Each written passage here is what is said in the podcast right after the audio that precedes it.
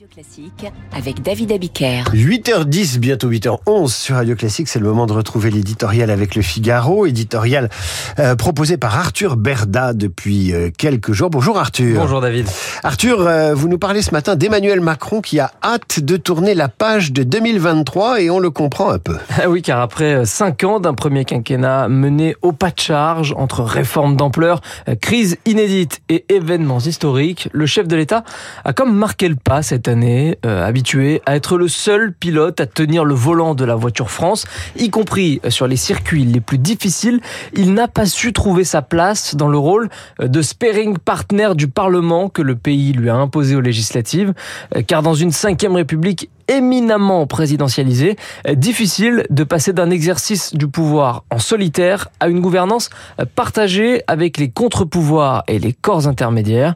Alors, ce qui est vrai, c'est que si l'on pose un regard froid et comptable sur les 12 derniers mois, des textes majeurs ont été adoptés, comme la réforme des retraites, la loi immigration, la relance du nucléaire, le développement des énergies renouvelables ou encore les volets programmation pour la sécurité, la justice et la défense. Mais si l'on s'intéresse de plus près à cette énumération, elle révèle en fait que tout s'est joué à l'Assemblée. Et ça, ça ne plaît pas à l'Élysée, évidemment. Eh, pas vraiment, non. D'où le plan qu'Emmanuel Macron a échafaudé pour tenter de retrouver du lustre en 2024. Le président de la République le dira sans doute en substance dans ses vœux dimanche soir. Il souhaite mettre à profit chacun des nombreux rendez-vous majeurs qui l'attendent pour bâtir une année de fierté française, comme le disent ses proches. Cela commencera dès le mois de février avec la panthéonisation du couple de résistants d'origine arménienne, Misak et Méliné Manouchian. Cela se poursuivra ensuite en juin avec le 80e anniversaire du débarquement.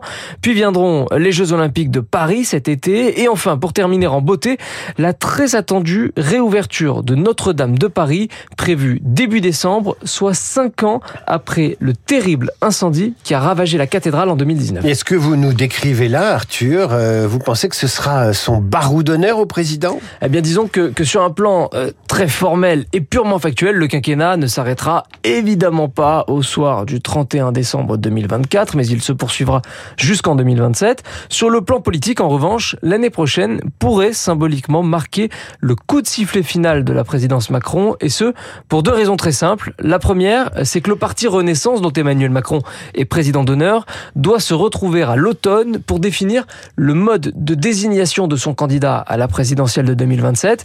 Et la seconde raison, c'est justement que cet événement précis va officiellement ouvrir le débat sur le macronisme après Macron et donc lancer de fait la course, ou plutôt la guerre, pour sa succession.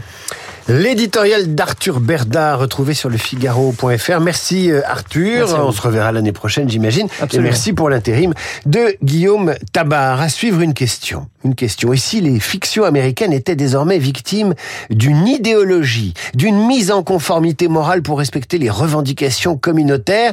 Il y a quelques jours, Bob Iger, le patron de Disney, invitait ses équipes à divertir et non plus à faire passer des messages politiques.